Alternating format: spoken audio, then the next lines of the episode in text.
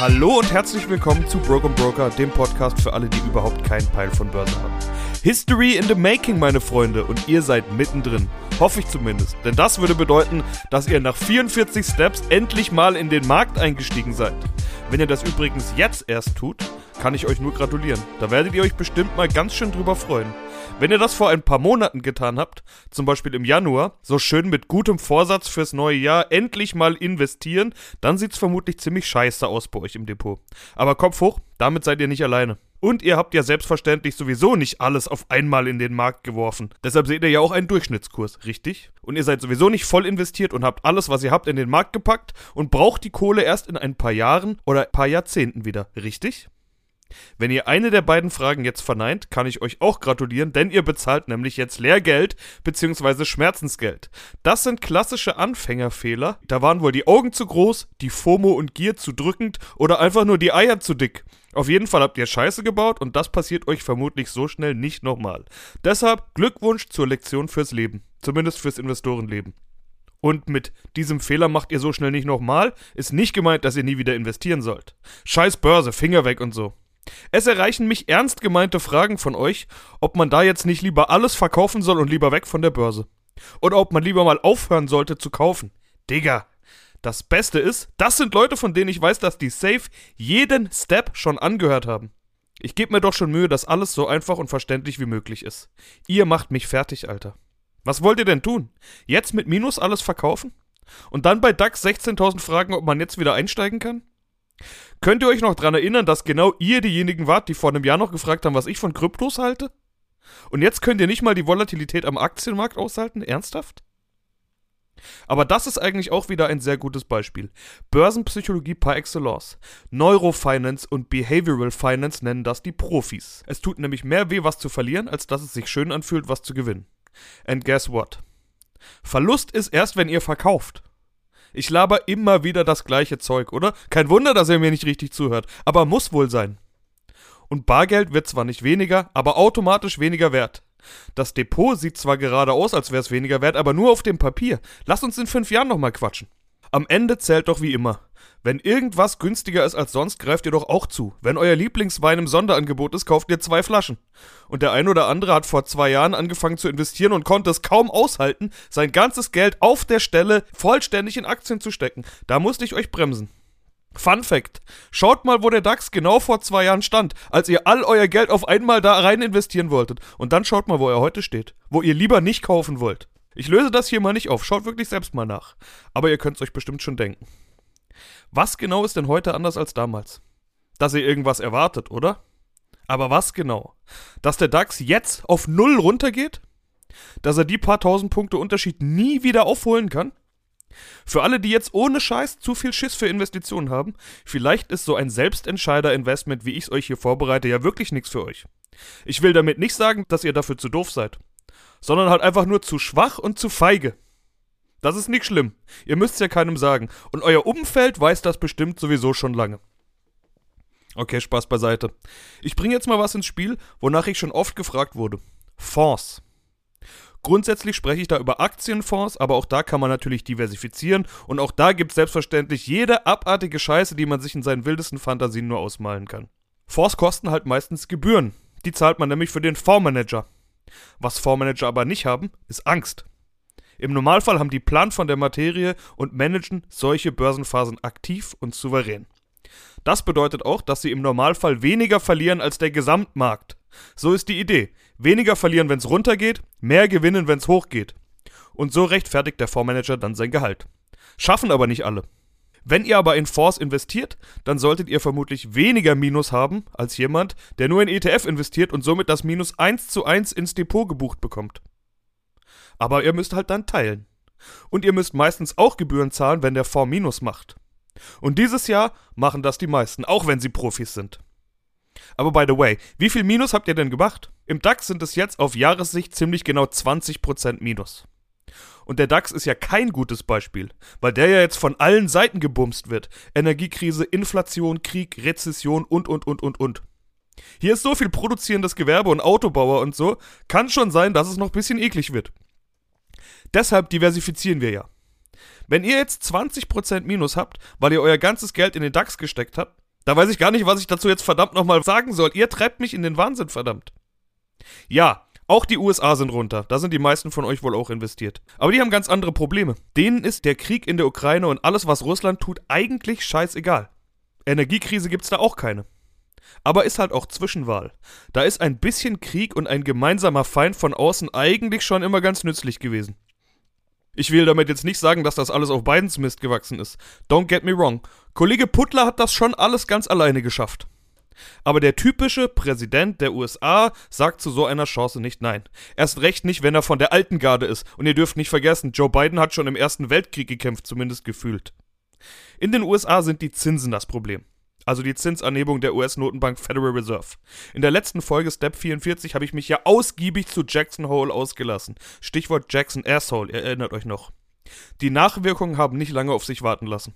Also nicht für mich, sondern für die Notenbankpolitik. Die ist es nämlich, die der Börse die Laune verdirbt. Die Fed, also die US-Notenbank, hat ja die Ansage gemacht, dass bei der Notenbankpolitik schneller und härter durchgegriffen wird. Ihr hört alles in den letzten Folgen und da gebe ich euch auch Hinweise, in welchen Steps ich dazu die absoluten Grundlagen erkläre. Weil aber der eine oder andere dazu nochmal Fragen gestellt hat, gehe ich mal davon aus, dass ihr mal wieder einfach zu faul seid, das nochmal nachzuhören oder selbst zu recherchieren. Wo kommen wir da auch hin, ne? Aber ich wäre ja nicht euer Lieblingsbörsen-Motherfucker, wenn ich nicht Abhilfe schaffen könnte. Schnelle Zusammenfassung also: Die Notenbanken sind zuständig für die Preisstabilität, also keine kranke Inflation. Deshalb sind die gerade so mächtig unter Druck. Wir haben schließlich kranke Inflation. Was die Notenbanken tun können, sind Zinsen anheben, nämlich den sogenannten Leitzins und noch ein paar andere.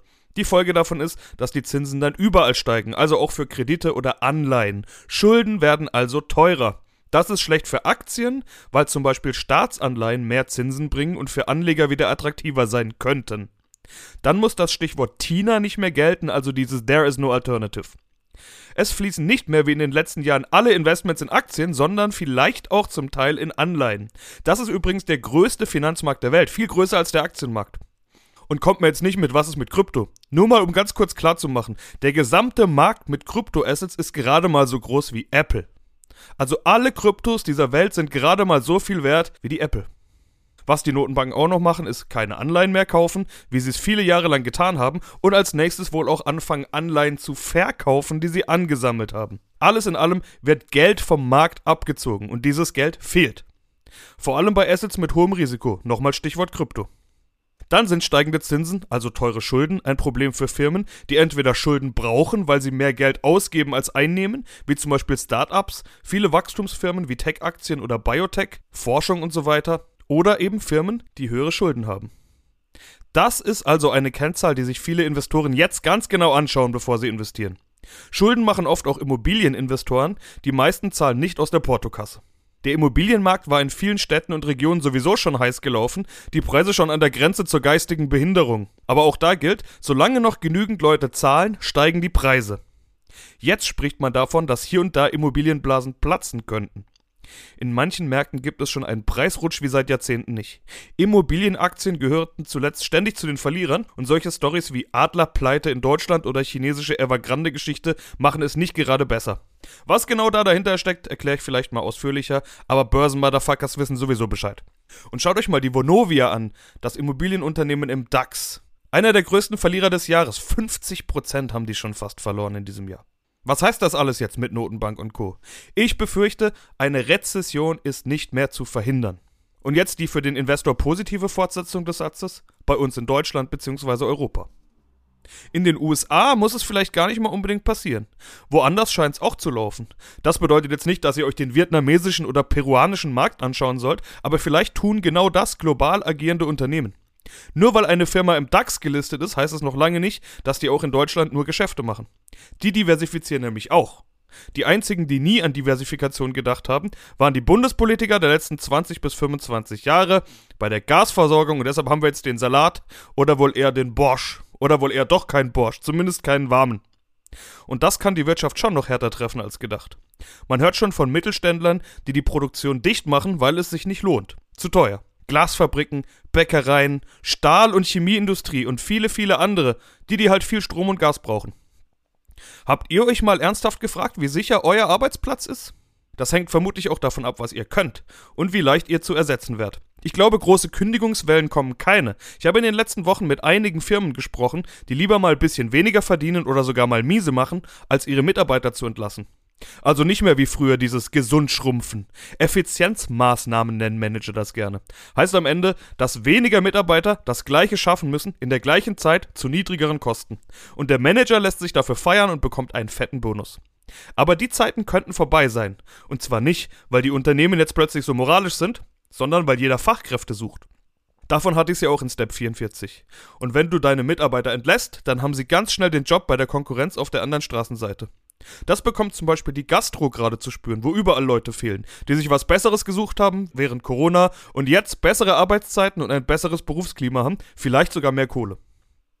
Und für alle, die ausgebildete Fachkräfte sind, gilt das erst recht. By the way, ich hatte ja letztes Mal dazu aufgerufen, dass ihr euch bei mir melden sollt, wenn ihr irgendwie Bäcker oder Friseur seid. Oder irgend sowas in der Art, mit so einem ähnlichen Berufsbild. Und ich habe gewettet, dass sich eh keiner meldet. Da lag ich falsch. Es hat sich tatsächlich ein Bäcker bei mir gemeldet, seine Story erzählt, allerdings ist er inzwischen auch Bäckermeister und selbstständig und damit beruflich auf einer höheren Ebene. Ich habe außerdem gerade mit einem Fernfahrer geschrieben, der den Podcast immer bei seinen Touren hört. Vielen Dank an der Stelle mal für euer Feedback und dass ihr eure Story mit mir teilt. Das ist eine ganz wichtige Art von Support und das weiß ich sehr zu schätzen. Apropos Support. Kürzlich habe ich auf Instagram erzählt, dass mein Podcast jetzt auch auf der App Fountain zu finden ist. Das ist eine Streaming-App auf Blockchain-Basis. Wer dort hört, bezahlt denjenigen, der den Podcast macht, mit 0, Cent Beträgen. Und noch besser, momentan bekommt man auch, wenn man selber hört, solche 0, Cent Beträge. Das Ganze in Bitcoin. Also in Mini-Bruchstücken. Äh, Moment mal. Bin ich eigentlich damit jetzt Bitcoin-Investor? Ich glaube, mit dem Thema Fountain muss ich mich in Zukunft mal intensiver beschäftigen. Die Erkenntnisse und Ergebnisse teile ich natürlich gerne mit euch. Davor könnt ihr es supporten, natürlich auf Fountain oder indem ihr den Podcast gut bewertet und allen Leuten zeigt, die mehr über den ganzen Börsenkram wissen müssen. Alle schön positiv bleiben, auch wenn jetzt der Winter kommt, als wäre das hier eine motherfucking Folge Game of Thrones. Es kommen wieder bessere Zeiten. Peace out, Mike Drop.